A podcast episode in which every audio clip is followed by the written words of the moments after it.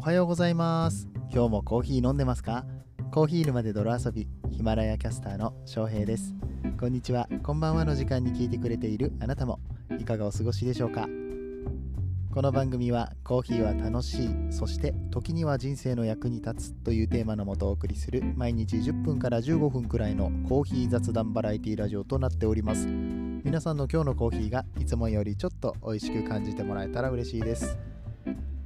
本日は3月の8日8日ですね。月曜日でございます。皆さん、えー、今日からまたお仕事ですかね。はいお疲れ様でございます、えー、ちょっと焦ってます。何を焦っているかというと1週間早くないですか？もう3月の8日？1週間が3月の1週間が終わってしまった。残り何週間なの？うーん。まだギリ1桁、うん、3月1桁台の日になってますけれども、いや、あっという間に終わっちゃいますよ、このままだと。育休が。うん、で育休も終わるし、何にもっと焦ってるかというとね、あれよ、確定申告。確定申告を今月中にやっておかないと、一応4月の15日まで大丈夫なんだけど、今年ね、あのまあ、子供が生まれたこともあって、医療費確定申告っていうのができるみたいですね。あとね、微妙に2回だけ UberEats をやったのよ。ちょっとやってみたくて2回だけやったのよ。で、あれって個人事業主だから、あの確定申告ちゃんとしなきゃいけなくて、もう1円でも稼いだらやりなさいよっていうやつだから、やらなきゃいけないんですよ。そんで、Kindle 本の出版もあるでしょなんか、もろもろやらなきゃいけないことがありまして、はいえー、大変焦っている今日この頃です。けどね、焦ってもしょうがないので、えー、ちゃんと一つずつタスクをこなしていきたいと思います。そんな感じで今日の本題に入っていこうと思います。で、何の話をしようかというと、いやね、うん結構、うん、あのさ、このテーマってパッと出てくるときと、喋りたいことがあるときと、そうじゃないときってあるじゃないですか。でね、うん今日あんまり出てこなくて、そんであそういえばちょっと前に気になって保存しておいたニュースがあったなと思って。これなんかコーヒー沼ニュース毎週土曜日にねニュースのコーナーやってるんだけどその時に話すよりももうちょっとボリューム持たせて読みたいなって思ってた記事をよくよく読んでみたら大して読むほどの記事じゃないなってなって。でねまあネタがなくなってしまったんですがそうだと。あれまだ話してないじゃん。僕がいつもクラブハウスでお世話になっている畠山大樹大先生の話をしていないじゃないですかっていうことに気づいたんですよね。いや別にあのあれですよネタがないとかあのあのちょうどいいところに転がってたみたいなそういう話に聞こえるよね今の言い方だとね。いやでもまあまあちょっとあの前からね話してみたいなとは思っていたんですよ。畠山大樹さんってね、えー、方がいらっしゃいます、えー、どんな方なのか本編で話していきたいと思います。この放送は歴史とか世界遺産とかを語るラジオ友沢さんの提供でお送りします。はいということで本日は畠山大樹さんという方について、えー、ご紹介していきたいと思うんですけれども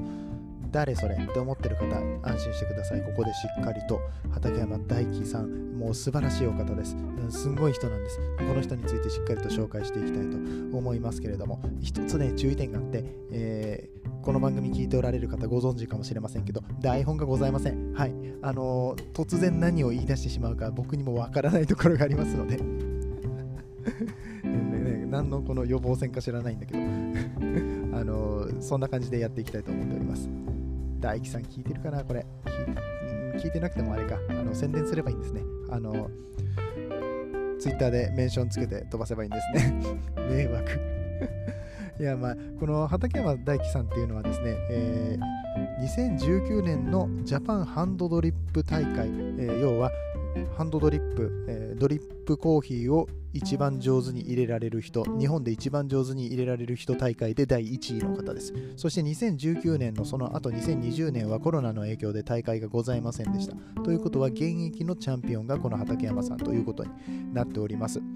でね、普通だったら、え、日本でチャンピオンになって翌年に世界大会に行くんですけれども、世界大会もやはりコロナで中止になってしまったので、今はこの世界大会が開催されるのを待っているという状況ですね。で、ここからがすごいんですけど、まあ、毎年チャンピオンっていうのは現れるわけですよ。大会をやっていれば、続けていればね、必ず誰かがチャンピオンになるんです。誰かが勝つわけですけれども、この人は、このハンドドリップの大会だけでは飽き足らず、ジャパンブリュワーズカップ。これはあのハンドドリップに限らず、いろんなコーヒーの入れ方、抽出器具がありますよね。どういう入れ方をしてもいいんだけれども、一番上手にコーヒーを入れられる人選手権でも第1位を取ってるんですよ。すごくないですか？で日本の、えこのスペシャルティーコーヒー協会が主催している大会で2冠を取った人2つの大会に同時に優勝したっていうのはこの畠山大樹さんが初めてですでさらにさらにジャパンカップテイスターズチャンピオンシップっていうのがありますでこれは何かって言いますと、まあ、簡単に言うとスプーンでコーヒーをすすりますそのコーヒーには、えー、名前とかが何も書いてなくて、要はブラインドってやつですね。とコーヒーの色とか香りとか、えー、味、質感とかそういうので、このコーヒーはこれでしょうっていうのを当てていく、そういう試合によって成り立っている大会なんですけれども、このカップテイスターズにも同じ2019年、2冠を取った同じ2019年に第3位を取ってるんですよ。すごくないですか？コーヒーのセンスの塊みたいな人。ね。えー、この人のウィキペディアを見てみようと思ったら、えー、ないんですね。ウィキペディアがないんですよ。ウィキペディアのページ誰か作ってくれないかな？畠山大樹大先生のウィキペディアのページがあったらみんな読むのになってじゃあお前が作れよって話か いや、でも僕が作ると多分くちゃくちゃになるからやめといた方がいいのか。えっとね、最近ね、すごくクラブハウスで仲良くさせていただいててね、えー、プライベートの話とかも若干結構踏み込んだ感じの話をさせていただいている今日この頃なのでね、僕には作らせない方がいいんじゃないかなと思ってますが、ウィキペディアではないところで、えー、プロフィールございましたので、そちら読んでいきたいと思います。えー、yourbeautiful.jp っていうサイトに、えー、ございました。インタビューの中に書かれているプロフィールを読んでいきますね、えー、畠山大樹さん埼玉県春日部市出身。ビスポークコーヒーロースターズの焙煎師さん。そう実はこの人は焙煎もしております。コーヒー美味しいコーヒーが入れれて味が分かってでしかも自分で豆が焼けちゃう。もう美味しいコーヒーしかないですよね。もうあの絶対間違いないコーヒーなんでぜひビスポークコーヒーロースターズさんも検索していただきたいところ。あというかあの詳細欄にリンク貼っておきますんでよかったら、えー、後ほどね通販とかもやってますんで見ていただければと思います。はい続きます、えー、こちら畠山大樹さんはもともとは人材派遣会社で過酷な労働を経験した後ニートに、えー、これねあの読んでいくと分かるんですけど、ここの記事を。あもうこの記事も貼っときましょうか、詳細をね。うん、インタビュー記事読んでいくと分かるんですけど、まあ、すごい過酷な、えー、仕事をされていたみたいです。で、まあ、お金は稼いでたかもしれないけど、これ以上頑張って、えー、こんな状態でお金を貯めていっても人生しょうがないじゃないかって思って辞めたんですって。で、辞めてすぐ次の仕事が見つかるわけでもなかったから、しばらくニートだったそうです。ね、自分で言っちゃうって。僕昔ニートだったんですよっていう記事がね、他のところでもよく上がってくるんでね、あの、なんだ、ニート推し？うん、っていう間に、まあ、おじさんになっちゃって、まあ、今でも結婚はできていないっていう あ、そうです。ごめんごめん。ちょっと毒が出ちゃった。うん、あのそんな話をいつもしてるんですよ。クラブハウスで。あのよかったら遊びに来てください。楽しんで。はい。えっ、ー、と、プロフィール続きますよ。ある日、親に頼まれたコーヒー豆を買いに訪れたコーヒーショップでコーヒーに興味を持ち、ハンドドリップ教室を受けたことがきっかけでコーヒーの世界へのめり込む。えー、これさ、言ってもさ、結構、この仕事頑張ってた時期っていつぐらいなんだろうね。えっと、まあ、大学卒業してから、まあ、2、3年働いたとして、で、ニート経験が、まあ、ニートっていうのも数ヶ月でニートって言わないと思うから、結構あったんだと思うんだけどね。うんだってさその人材派遣会社の方でも営業管理職までやっていたみたいで月間400時間以上働いてたんだって。やばいよね。うん。あのそれだけ働かされるようになるまでさすがに初年度ってことはないだろうから。まあだからこれじゃコーヒーハマりだしたのって意外と最近になった。10年は少なくとも経ってない、えー、みたいな感じですよね。でそこから大会で賞を取るようになっていくまで数年ってことはやっぱりねご自身がもともと持たれていたセンスが素晴らしかったんじゃないかとね神の子だったんじゃないかと。あの言い過ぎて本当にすごくなさそうに聞こえるってやつ。はい。あまあそんな大樹さんは2017年のジャパンブリュワーズカップさっき言ってたあのどういう抽出の仕方でもいいよ美味しいコーヒー入れてみろよ選手権ね、はい、これで第3位。でジャパンハンドドリップの方でもえチャンピオンシップの方でも第2位。これが2017年ですね。翌年のジャパンブリュワーズカップおよびハンドドリップ大会は予選落ち。そして2019年は同競技会で、えー、優勝ダブル優勝2冠ということですね、えちなみに、えさっき言ってたあの味を取る方の選手権ですね、えー、味味見選手権コーヒー味見選手権。いや別にディスってないですよ。あの分かりやすいかなと思ってその方が、えー、カップテイスターズっていうね大会で、えー、こちらの方はえーと、毎年上位の方に入っていたっていう情報も入ってますので、ごめんなさい、細かく何位だったかは分かんないんですけども、やっぱりこの辺すごくセンスがある方なんだなと思います。えー、そして、えー、趣味は靴磨きっていうのも書かれてますね、こちらのプロフィールには。なんと、靴磨きはあの趣味って書いてありますけど、一時期仕事にしていたことがあったそうです。通信講座で靴磨きの仕方を受けて、で自分の靴磨いてたら、まあ自分の靴なんてそんなにいっぱいないじゃないですか。だからあの他の人の靴も磨きたくなって駅前で、えー、ワンコインで靴磨きますみたいなのやりながらコーヒー屋さんもやってみたいなことをしていたそうです。なんかいろいろ話してるうちにあっという間に10分超えてしまったのでそろそろまとめに入っていきますね。本当はもっといろいろクラハでの話とかしたかったんですけれども、えー、クラブハウスではですね、えー、毎日畠山大樹さんがコーヒーの初心者から上級者まで何でも質問に答えるよっていうお部屋を開いてます。不定期開催、不定期じゃねえや、時間が決まってないです。毎日開催されてるけど時間が決まってなくて、最近はお昼にやってることが多いので、あもしね、来れる方がいらっしゃれば、あのぜひぜひ来て手を挙げて質問していただきたいんですけどかなりマニアックな質問まで予想とかも含めて答えてくださいますしわからないことは持ち帰って宿題にしますって言ってくれるとっても真面目な方でございます。今宿題がアホみたいに溜まってるとは言われております。えー、そんなね大樹さんの、えー質問コーナーですね。手挙げて質問ができないよって方は、ハッシュタグ大輝の蔵はってつけてツイートをすると、そこで取り上げてくださったりもするっていうね、えー、そんな企画をされておりますので、皆さんぜひぜひ、えー、大輝さんのクラブハウスチェックしてみてください。あちなみに、あの、コーヒー部っていうクラブも作っておられました。最近クラブハウスでクラブっていうものが作れるようになりましたので、うんえー、大輝さんが主催のコーヒー好きの集まり、えー、コーヒー部っていうのにもよかったら入ってください。あとはこの方、インスタグラム、ツイッターやってます。えーと、インスタグラムの方はちゃんと一眼レフで写真を撮ってるし、えー、ツイッターの方でも、まあ、さっき言ったハッシュタグ大輝のクラハのことだったりとかいろいろつぶやいておられますね。うんえー、そして、YouTube されてます。今これが一番力を入れてるところかなと思うんですけれども、YouTube をされていまして、YouTube ライブでコメントで質問とかができますね。クラブハウスではあの声でしか質問ができないんですけど、コメントでのやり取りとかもできます。これ全部アーカイブが残っているので、えっと、畠山大樹さんの YouTube、リンクに貼っておきますので、そちらも一緒に見ていただけると嬉しいです。あのなかなか面白いですよ。コンテンツとしてすごいしっかり作られてるっていうか、あの台本もそうだしこう編集もそうだしあの彼全部一人でやってるんですよ誰か手伝ってくれる人いないのかなってぐらい 頑張ってやってるというのと同時に多分やれちゃうんでしょうね。あのセンスがあるんだと思います。そして能力もあるからもうある程度のところまで全部自分でできちゃうから自分でやっちゃうって言ってあのとても首を絞めている状態。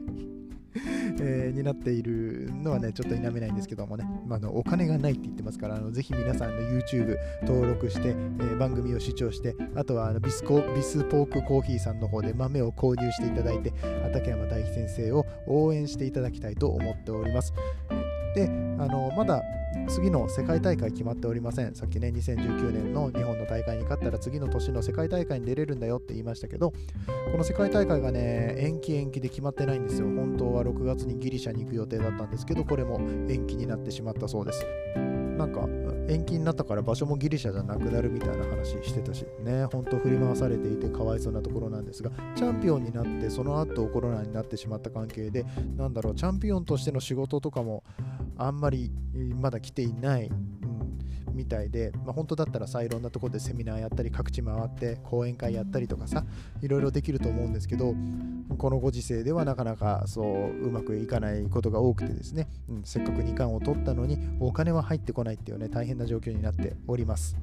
そんな大樹さんは、うんまあ、僕みたいなあの素人とね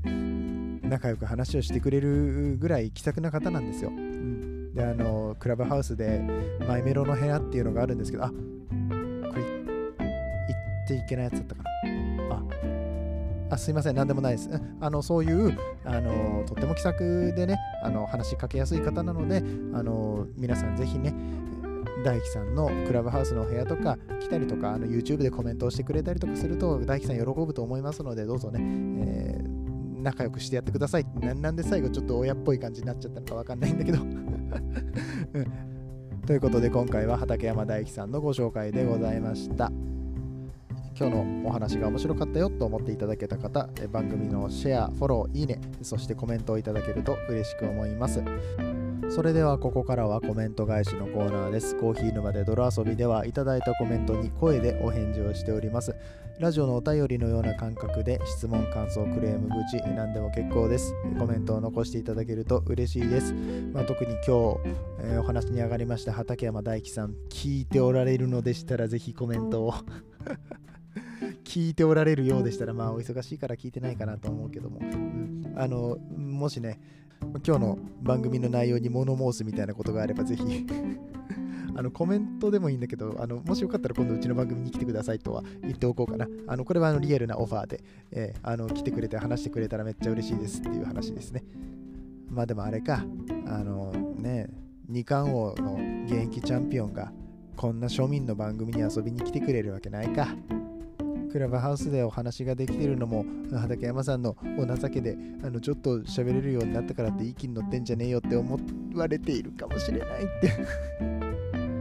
ちょっとね数日後のクラブハウス楽しみですね、えー、まあ、本人かもしくは他の人が今ここで聞いてるリスナーがちょっとチクるかもしれないっていう危険性もありながらはい、えー、ちょっとドキドキしながら待っていたいと思います。すいません、長くなりました。ちゃんとコメント返してきますね。えー、昨日日曜日は雑談会でした。えー、ちょっと更新がね、遅くなってしまいまして、体調不良から。えー、そしてあの発表を2件ほどしました。個人事業主になりますよ。別にこれまあ大したことでは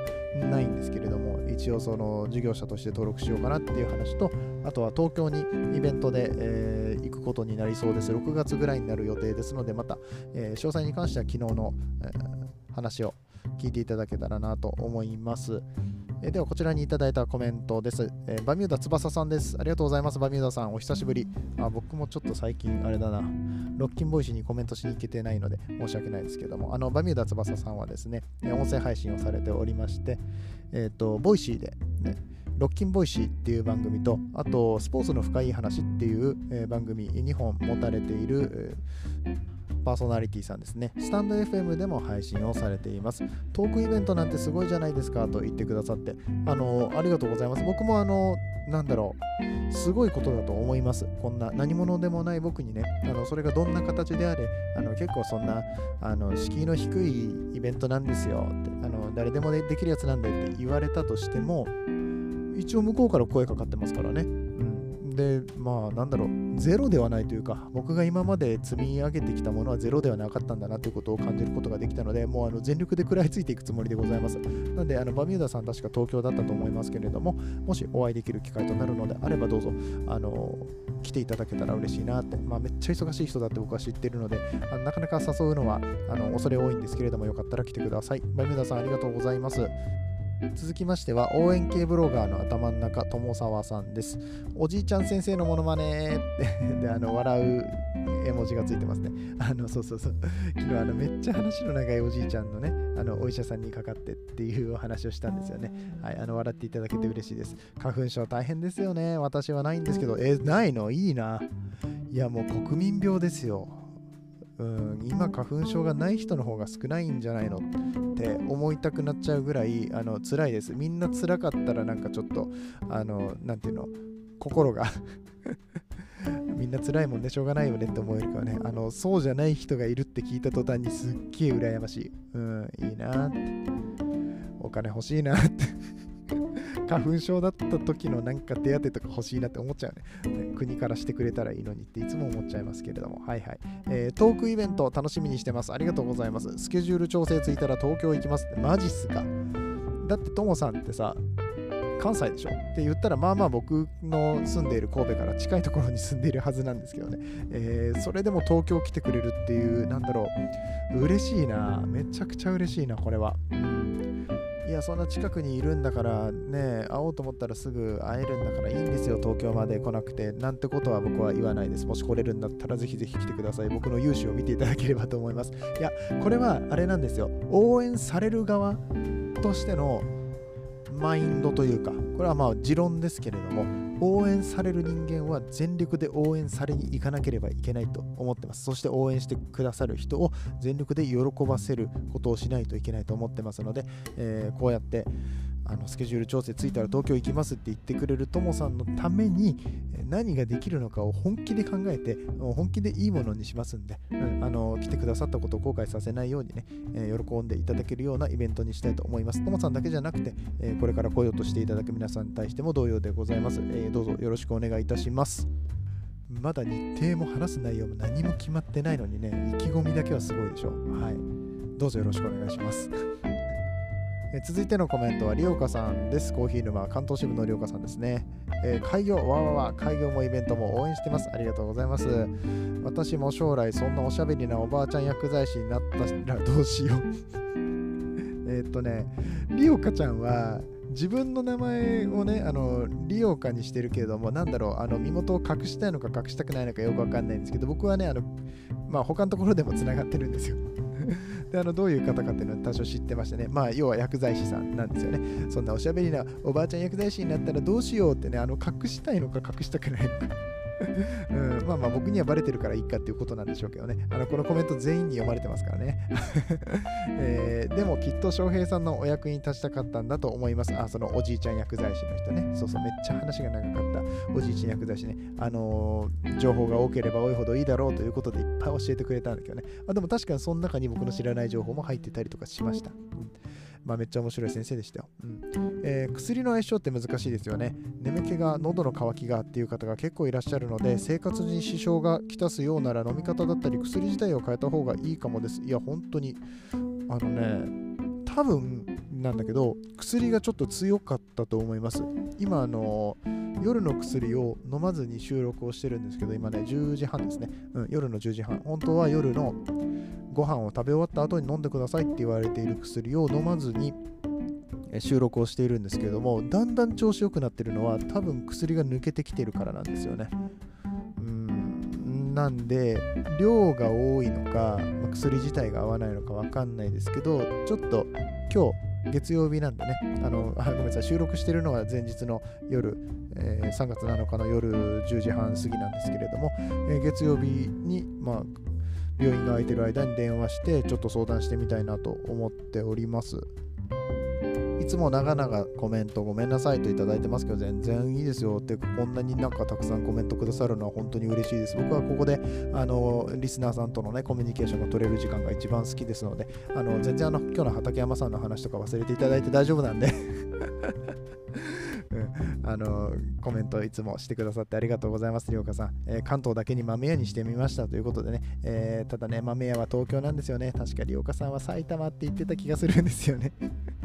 えー、いいんですよ、埼玉のロースターの方のあの写真に書いていただいても大丈夫なんですよって。若干の埼玉いじりを入れていきましたけど、あのちなみにクラブハウスでも畠山大樹さんね、春日部に住んでおられる、えー、春日部出身で今も春日部におられるということで、えー、大体いじってます 俺、埼玉って時差1時間あるんでしたっけ？とか言って そんな話をしても大丈夫なね、畠山さん。そして、リュウカさんも同じ埼玉県にね、住んでおられるということで、はい。えまイベントで関東に行った時にはお会いできるのを楽しみにしております。りょうこさんコメントありがとうございます。えー、最後にコメントをいただきましたのは K さんです。完全寝不足、頭疲れてる、体のリズムを乱れてるよ、リズム整えてねということで、うん、まあ多分ね、だから薬なんだよ。うん。で、この薬の飲み方、ちょっと1錠丸々飲むと、うんきついのであれば半分にしてもらうとかね、半分にして飲んでもいいですかっていう相談から明日入ってみようかなと思ってますけど、勝手にやっちゃね、あまり良くないのかなと思って。ただし、あの花粉症の症状はマジで抑えられてる。あのびっくりした。うん。あの今日全然目も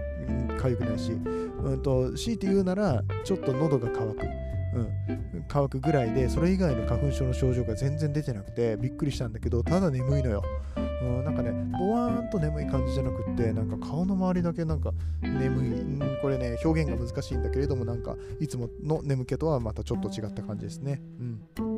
おじいちゃん先生の話終わる頃には花粉終わってるかも、うん、そう、本当にそうよ。うん、あのただ、おじいちゃん先生曰くね、あの3月のこのこの時期の花粉が終わったら、今度はヒノキの花粉が来て、ヒノキが終わった後に稲が来て、夏の間はちょっとだけあのない時期があるんだけれども、その後またキク科のやつが来るからねっていうね、話を延々と聞かされたんですよ、本当に。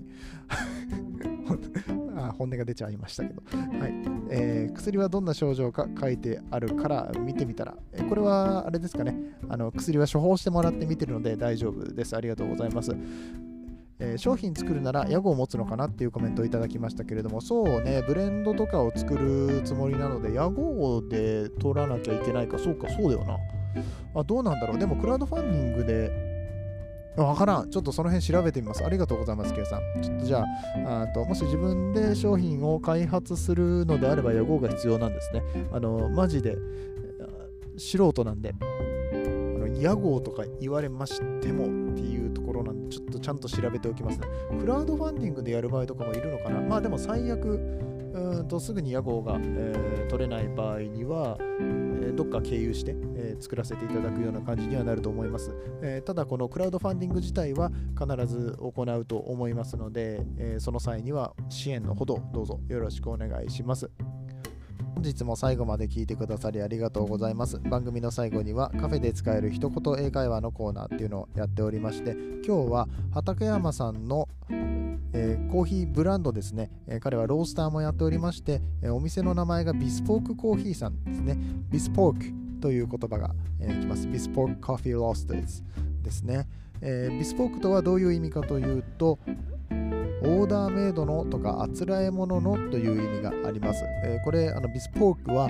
過去形になってましてこれの現在形がビスピークですね。えー、でビスピークは予約するあつらえる注文する示す証拠となるなどの意味があります。じゃあなぜこの畠山さんのコーヒー屋さんの名前がビスポークコーヒーロースターズなのかというと分かりません。どこにも書いてないんですよ。あわかんない。調べたら出てくるのかもしれないけど、とりあえず畠山さんのオンラインショップとか、えー、ウェブサイトには書いていなかったので、また今度ね、クラブハウスで聞いてみようかと思います。えー、よかったら皆さんも何回も言いますけど、クラブハウスで畠山さんとお話しする機会たくさんございます。手挙げたら基本的に喋れます。僕もたまにモデレーターやらせてもらってるんで、あの来ていただいたらね、上上げまして、あのヒマラヤでコーヒー沼でドラ遊び聞いたんですけど、畠山さん、マイメロって何なんですかって聞いてやってくださいよ、ぜひ。うん、面白いんで。うん、まあ、そんなことしなくても多分最近マイメロの話題めっちゃ多いから、大輝さんの部屋に一緒に入ってたら聞けると思いますけども、まあまあ、あのその辺ね、大輝さんとかフォローしていただいて、えー、ぜひぜひお話を聞きに来てください。といったところで本日のお話は終わっていきます。今週も1週間パリッと頑張っていきましょう。次はどの声とつながりますか？引き続きヒマラヤでお楽しみください。